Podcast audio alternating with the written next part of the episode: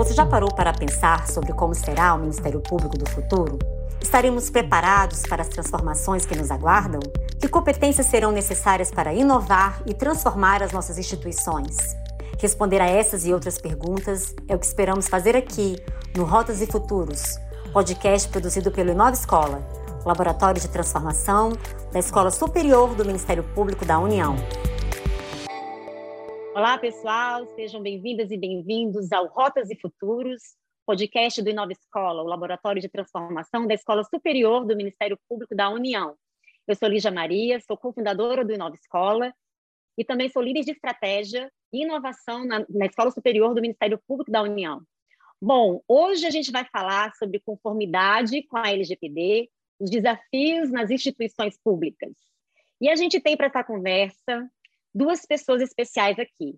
A gente tem a Diana, que é a líder do laboratório de inovação, hoje, que está lá no Nova Escola, minha parceira, minha companheira de trabalho, minha colega. Boa tarde, Diana. Olá, Tudo bom, pessoal. querida? Muito feliz de estar aqui com vocês hoje.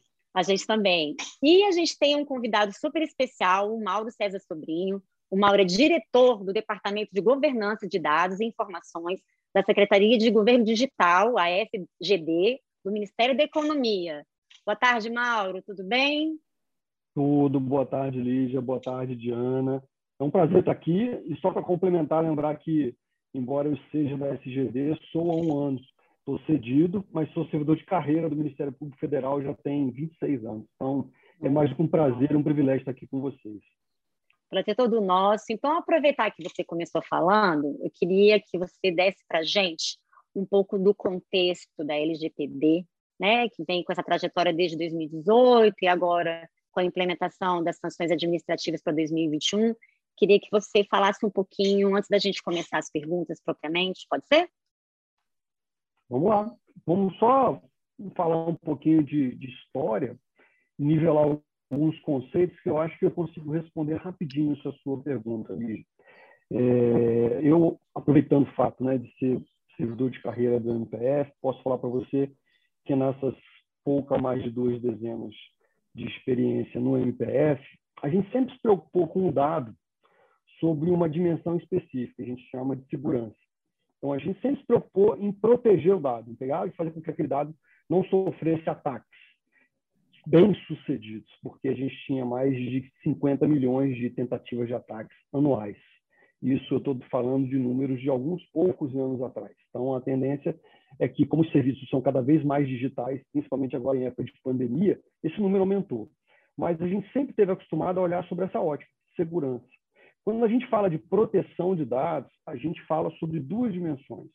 Dimensão segurança, essa de proteger o dado contra ataques, e uma outra dimensão, dimensão privacidade, que aí é a novidade, é aquilo que a gente tem pouca experiência, a gente precisa fomentar cada vez mais cultura, que é fazer com que esse dado seja utilizado com conhecimento, com transparência, em algumas situações com consentimento do titular, ou seja, do dono do dado. E um exemplo prático que mostra por que, que começou a haver essa preocupação com a privacidade, pelo menos um exemplo mais recente, foi a questão da Cambridge Analytica, quando ela começou a usar dados de milhões de usuários no Facebook, sem conhecimento, sem consentimento desses usuários, em alguns momentos, inclusive, explorando algumas vulnerabilidades, dizia o Facebook. E com base nessas informações, milhares de data points sobre um indivíduo específico no mundo inteiro, e a gente sabe que milhões de brasileiros foram afetados, a empresa começou a vender serviços para influenciar eleições, e diz a empresa com sucesso. Então, talvez essa tenha sido a, o, o maior motivador para que nascesse a GDPR, né, o Regulamento Geral Europeu, em 2018, e um pouco depois a nossa Lei Geral de Proteção de Dados, que guarda aí uma correlação de mais de 80% com aquele regulamento. Então, essa preocupação com privacidade ela é relativamente recente. Muitos contam como referência esse evento, esse incidente que envolveu a Cambridge Analytica, e como é recente, a gente tem que aprender né? vai ser dinâmico e essa coisa de trocar informações, falar sobre o tema vai ser fundamental para que a gente possa avançar. Legal. Bom, para a gente falar um pouco sobre conformidade, então, já que a gente está aqui com dois especialistas, é, eu queria começar perguntando para vocês dois ao mesmo tempo, né? Quais são os desafios para a conformidade da LGPD nas instituições que vocês estão, né?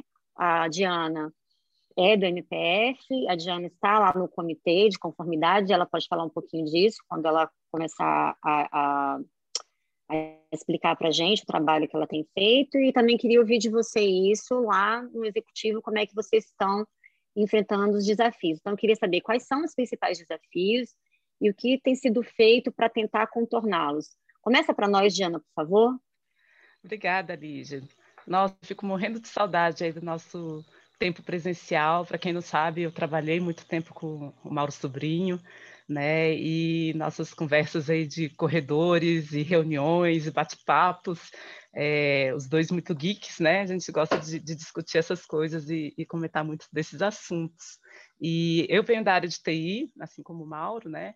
Hoje estou no laboratório de inovação, área um pouquinho diferente, mas é, é justamente esse um dos grandes desafios, a gente entender que a, a LGPD ela tem uma transversalidade, né? Ela não é algo que a tecnologia vai responder e resolver por conta própria, porque se trata de dados, né? Ou de informações, ou de segurança, ou privacidade. Então, mas não é uma exclusividade ali daquela área, muito pelo contrário, né? Um dos maiores desafios que a gente tem é essa compreensão da organização como um todo, é, está envolvida e participando. E o Mauro falou um pouquinho ali atrás né, sobre cultura, né, que imagino eu que seja talvez o maior dos nossos desafios. É, e o meu lugar hoje, né, dentro de uma escola e dentro de um laboratório de inovação, tem muito a ver com isso, da gente realmente pensar é, em como é que a gente transforma a cultura, como é que a gente é, viabiliza né, as pessoas é, a, a mudarem a forma como elas olham, encaram é, seus processos de trabalho e os seus contatos ali diários com, com dados pessoais. Então, é, é, muito legal se a gente poder ter essa oportunidade de, de bater esse papo e, e, conversar, porque realmente a gente fica com bastante saudade de, é, de poder falar disso praticamente diariamente. Né? Eu lembro lá atrás, em 2018, a gente já já tinha discussões de qual é, qual é o projeto, o que, que a TI tem que fazer, o que, que a organização tem que fazer, vamos documentar, vamos fazer coisas a, a respeito. Então, assim, dentro da escola, é, em termos de resoluções, o que, que a gente conseguiu já andar para caminhar e encarar esse desafio né, da transversalidade, é, é, algo que eu acredito que muitas outras organizações também estão procurando fazer, é, que é criar projetos ou comissões ou equipes que tenham é, participação de várias áreas, né? Para cada um entender realmente qual é a sua parte, é, qual é a sua contribuição e, de fato, a gente caminhar para um mundo onde a gente não tenha apenas a conformidade é, legal, mas também uma transformação de cultura. Pilão executivo, Mauro, é semelhante a essa jornada que a, que a Diana tem falado, que falou para a gente? Como é que tem sido lá para vocês? Lígia, Diana tocou no ponto fundamental. Eu acho que a gente tem que fomentar essa cultura, esse é o ponto principal. Há muito desconhecimento. Quando eu cheguei um ano atrás, quase que exatos um ano atrás, é, e cheguei com essa missão, se você hoje olhar a estratégia de governo digital, foi publicada agora em 2020, finalzinho, vai até 2022, a Secretaria de Governo Digital tem essa função de fomentar a implementação e questão de conformidade com a LGPD no âmbito do governo federal. Então, cheguei lá já pegando né, no colo proteção de dados e comecei a fazer reuniões com gestores. Eu gosto até de fazer analogia né, com, com o Ministério Público Federal. O Ministério Público Federal ele está presente em mais de 200 localidades, né, porque eu conheço bem a questão da rede, etc. O CISP, que é o órgão, digamos assim, que, que congrega as questões de tecnologia aqui no Executivo, também são mais de 200 órgãos, é muito parecido a distribuição. Eu falei, nossa, que interessante. Vim para um trabalho muito similar ao que eu já desempenhava no MPF, a Diana até já comentou, a gente falava sobre proteção de dados em 2018. E nas reuniões com esses gestores do CISP, eu conseguia perceber a angústia de cada um. Por quê? Porque eles viam a lei, liam, entendiam a lei, mas não sabiam como implementar a lei. Existe um Comitê Central de Governança de Dados que, mais ou menos em março, abril do ano passado, liberou, publicou o primeiro guia de governo sobre Lei Geral de Proteção de Dados. Chamava-se Guia é, Prático. Né? É, só que ele também era no nível estratégico. Então, os gestores também liam o guia, tinham um pouco mais de, de, de, de, entendimento acerca do assunto, mas estavam perdidos. E, de novo, eram gestores de TI. E aí começou a cair a ficha para todos de que esse não é um problema exclusivo de TI. TI é um dos protagonistas, mas como as demais áreas também são. E a gente vai ter a oportunidade daqui a pouco falar um pouco mais sobre isso. E aí uma das principais iniciativas nossas, numa ausência naquela época ainda da Autoridade Nacional de Proteção de Dados, foi começar a criar guias operacionais. A gente começou a pegar os principais problemas de conformidade, as principais ações, e cada uma delas criar um guia. Então, eu saí daquela dimensão de o que fazer, que tanto a lei quanto o guia prático focavam, para como fazer. E aí a gente começou a ter sucesso. Aí eu já comecei a ver aquela, aquele rostinho do gestor que antigamente era de angústia em ansiedade. Ele já queria colocar a mão na massa e fazer, mas ele já percebia que ele precisava de ajuda das áreas negociais, da governança corporativa, e aí a gente conseguiu avançar. Então, diria que conseguir sair da inércia total de um desconhecimento do que fazer, do como fazer, foi chave. E a gente está avançando. Eu vou pegar desse seu ponto, então, porque me parece que alguns dos desafios já foram vencidos, que seria nossa, nosso próximo ponto, né? É, vocês queriam complementar, vocês gostariam de complementar alguma coisa para falar de desafios? Eu não sei, Diana, você quer trazer alguma coisa sobre o comitê que você tem, é, no qual você tem participado lá na PGR? Sim, é, temos, temos muitos outros desafios ainda para enfrentar, né? É, e muito possivelmente um deles é, é, o volume de trabalho, né? O volume de é, prioridades que a gente sempre tem em todas as áreas, né? Então, se você conversar com pessoas da TI, do jurídico, da comunicação, é, e são todas pessoas que acabam envolvidas nesse, nesse tipo de projeto, elas já têm muitas outras atividades.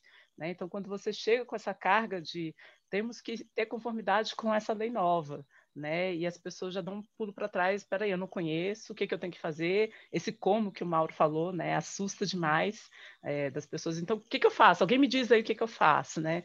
É, então, outro desafio é encontrar esse caminho, é encontrar, então, o que, que é a prioridade da organização, né? Onde que está pegando para a gente começar por ali, resolver é, e não cair numa situação de desespero, né? Tentando olhar um todo muito grande, é, com outro volume muito grande de, de coisas acontecendo em, em, cada uma das áreas. Então a gente tem aí é, uma questão de o trabalho por projeto, por exemplo, ele faz uma estruturação muito boa no sentido de você conseguir fazer essa organização, né? colocar as coisas em ordem, é, conseguir fazer as coisas andarem é, dentro de, de, um escopo maior de, de, outras atividades que precisam continuar acontecendo. É, e, e, eu acredito que esse seja também um, um outro grande desafio. É, uma outra barreira aí que a gente teve que superar foi o tempo né, que a gente, as organizações, a lei é de 2018, e a gente tem aí organizações que demoraram bastante para se movimentar, várias questões, né? É, você pediu para falar um pouquinho sobre o, o case do, do NPF especificamente, que eu acompanho lá desde essa época. Desde o começo, é, né? Desde o começo mesmo. É, então houve uma certa demora e aí a gente tem vários, é, vários motivadores para isso ter acontecido, é, mas o, o, importante é isso, né? Que em determinado momento se virou essa chave, né? De então, portaria com comissão, as pessoas mobilizadas, o DPO ou o encarregado, né? A gente usa essas duas palavrinhas aí como sinônimos, nomeado.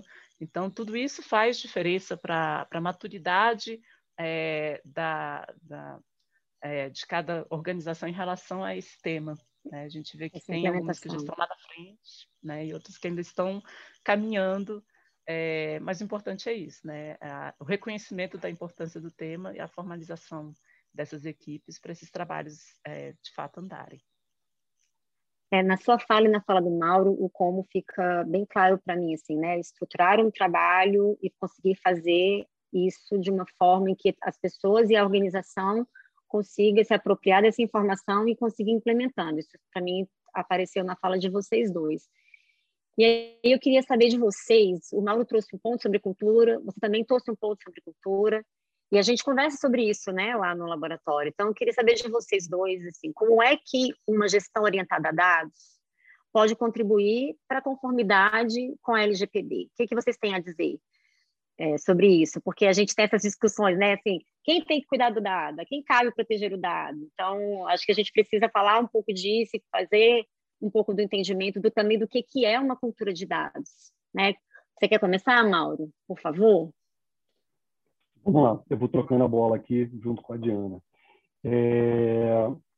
Eu diria que se a gente não fizer esse processo de conformidade orientado a dados, a gente não vai ter sucesso, Lígia. É a história da arte da guerra do Sun Tzu. Assim, você tem que se conhecer. Se você não se conhece, você não vai partir para a guerra. Então, quando se fala em proteção de dados, está aí o nome proteção, se eu não sei o que tem que ser protegido, como é que eu vou proteger? Então, a gente tem que começar dessa maneira. Eu brinco, por exemplo, a LGPD, primeiro, ela é uma oportunidade, ela não é um problema. Ela trouxe diversas oportunidades para a gente melhorar, para a gente evoluir. Outro, se alguns dizem que isso é um, pro, um projeto ou um programa, e analogamente chamam de problema, a gente tem que ter um dono para começar a responsabilizar. E aí, claro, você vai ter suporte para que esse projeto, que esse programa possa decolar. Esse dono é justamente o DPO, né, o encarregado que a Diana referenciou. Então, o primeiro ponto de partida, e a gente teve que fomentar isso no executivo, foi dizer: vem cá, quem é o dono do problema aí no seu órgão? Você já indicou o seu encarregado? Ele já tem a estrutura necessária, o apoio necessário para começar?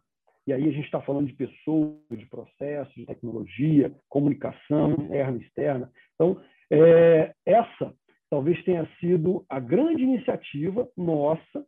Ela foi materializada, inclusive, por intermédio de uma IN. Aqui no, no, no Executivo tem muito disso. Né? Vamos fazer uma IN, um decreto para enforcement, né? para, de fato, ter um apoio jurídico e todos atenderem.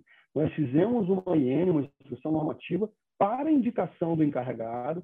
Essa IN ela trouxe diversos critérios para escolha desse encarregado e missões do que esse encarregado tem que fazer. Começando lá pelo programa de privacidade. Então, é, um ponto importantíssimo é esse. Vencido esse, vem para outra fase. O que esse encarregado vai fazer? A primeira coisa que ele tem que fazer é definir o plano de ação, que a gente pode quase dizer que é um sinônimo né, do programa de privacidade. E uma vez tendo esse programa de privacidade, começa-se por onde? Começa-se por esse autoconhecimento. Quais são os serviços que eu tenho aqui na casa? E aí vai ter que se definir uma série de critérios de priorização, porque é um mundo. Se a gente for olhar para o MPF, já é um mundo. Executivo é um mundo. Então, eu pego um órgão e digo assim: bom, esse órgão tem 20, 30 serviços e vamos começar pelo cidadão. Quais são os dados que esse serviço trata? O cidadão sabe quais são os dados, por que trata, durante quanto tempo trata, como trata, não sabe. Então, a gente já está associando transparência. Para resolver tudo isso que eu estou contando para vocês, essa orientação a dados, o primeiro template que nós criamos, já mão na massa, foi o template para inventário. Inventário de tratamento de dados. A Diana conhece esse material, ele está publicado, e é exatamente para orientado a serviço, porque é serviço que o cidadão percebe. O cidadão não sabe que está no banco de dados, ele não alcança isso, mas ele sabe o serviço que o órgão oferece. Então, se é isso que o cidadão verifica e visualiza, vamos começar por isso, vamos priorizar isso. Legal, já sei qual é o serviço. Quais são os dados que são tratados nesse serviço? Quais são desses dados? Os dados pessoais, os dados pessoais sensíveis. Analisar cada um desses dados sob uma ótica minimalista, porque, de certa maneira, a lei também prega isso que você defenda adequadamente a finalidade, a necessidade do uso de cada um desses dados. Então, com base no inventário, com base nessa orientação ao dado, eu tenho um ponto de partida do que deve ser feito na organização para que aí sim eu comece a tomar ações de conformidade. Então, por isso que eu digo que tudo começa pelo dado, mas não olhe para o banco de dados. Olhe para o serviço que você oferece para o cidadão e quais são os dados pessoais sensíveis e esse serviço trata. Começa-se aí o processo. Perfeito, perfeito.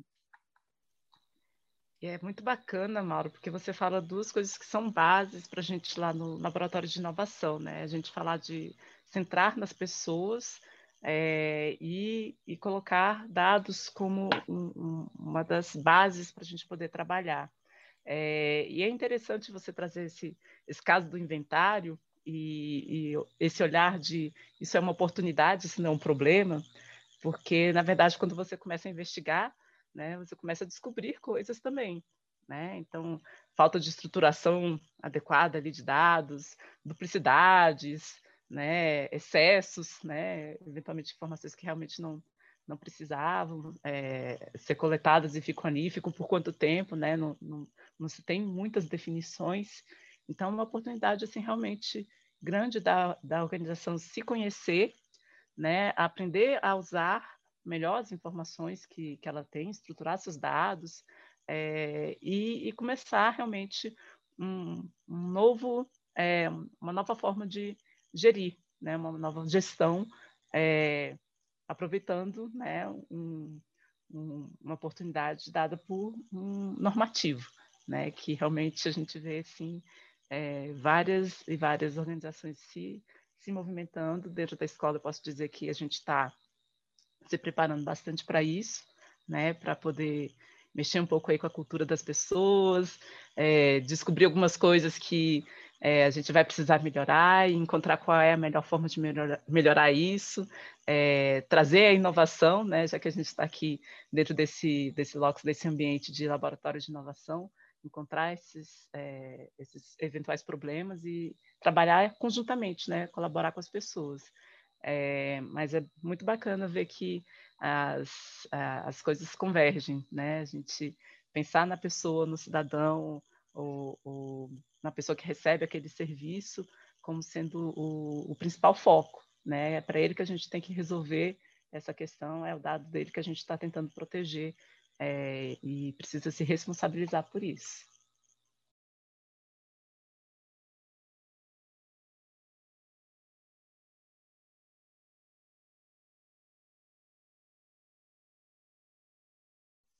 Gente, né? Vida real. Tava falando com o microfone fechado, é isso?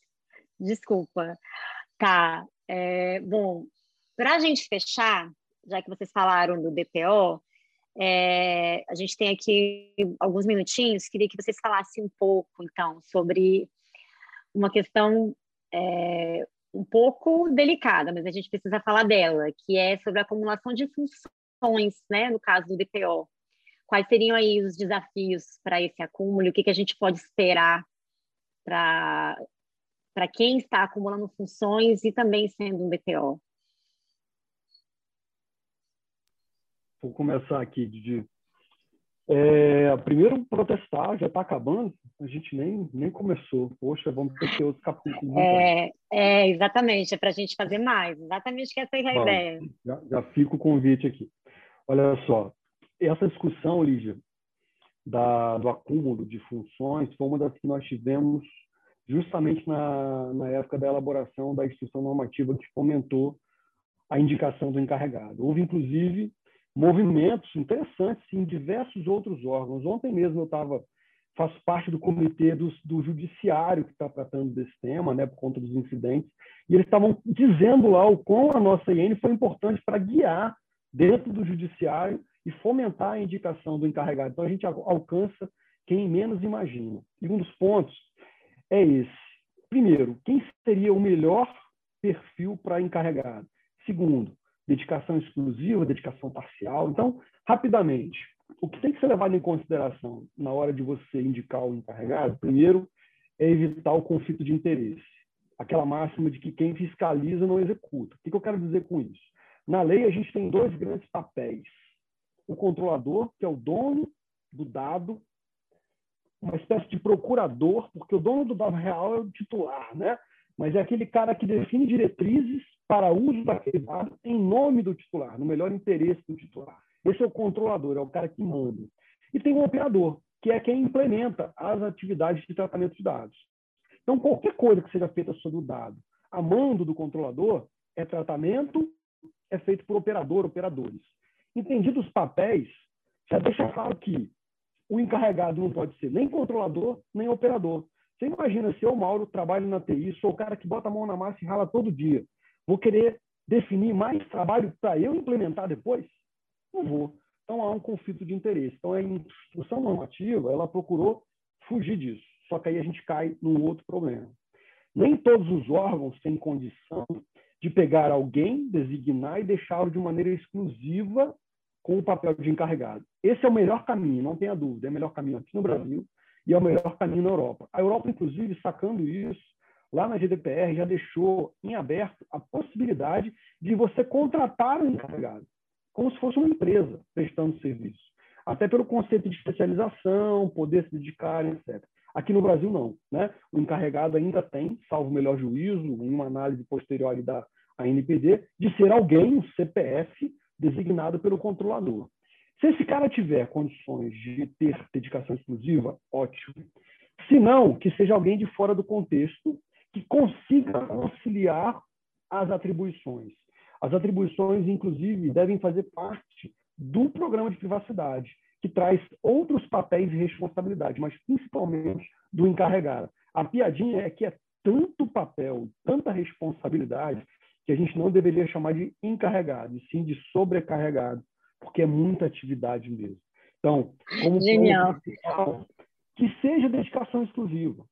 Se não for, se tiver que dividir esse papel e responsabilidade com outro, que seja algo administrável que tenha a ver. Vou dar um exemplo. No, no, no executivo, muitas vezes estão colocando o ouvidor como encarregado. Por quê? Porque ele já está acostumado a fazer um meio de campo entre titular e organização. Então, embora sejam atividades que se sobrepõem, vão dar trabalho para a mesma pessoa, de certa maneira, um pedaço disso já faz parte do dia a dia. Então, que se tenha o bom senso, se não puder ser feita uma designação com dedicação exclusiva, se pegue alguém fora do circuito controlador-operador, imparcial, que possa executar isso em consonância e muitas vezes concorrência, mas que seja a menor possível com as atividades do dia a dia.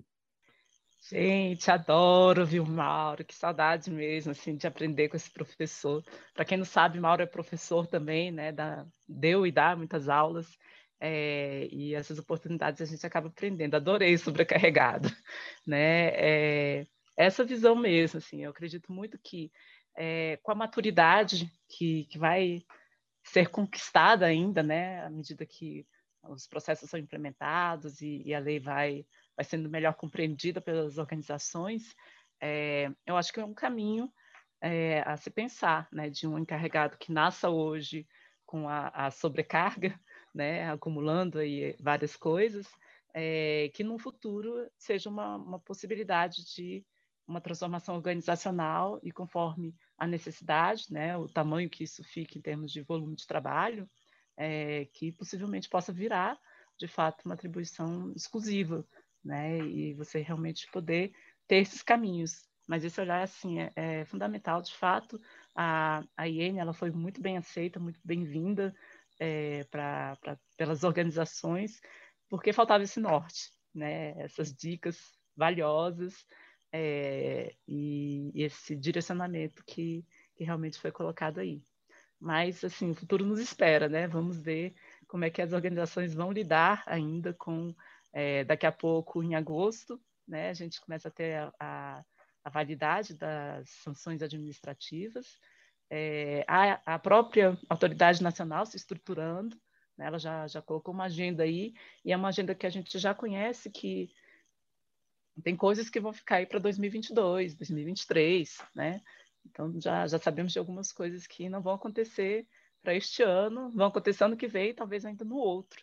Então, é, é a oportunidade mesmo da gente se organizar e é, poder prover realmente um, um, um trabalho e um futuro melhor aí para todos com a proteção dos dados pessoais.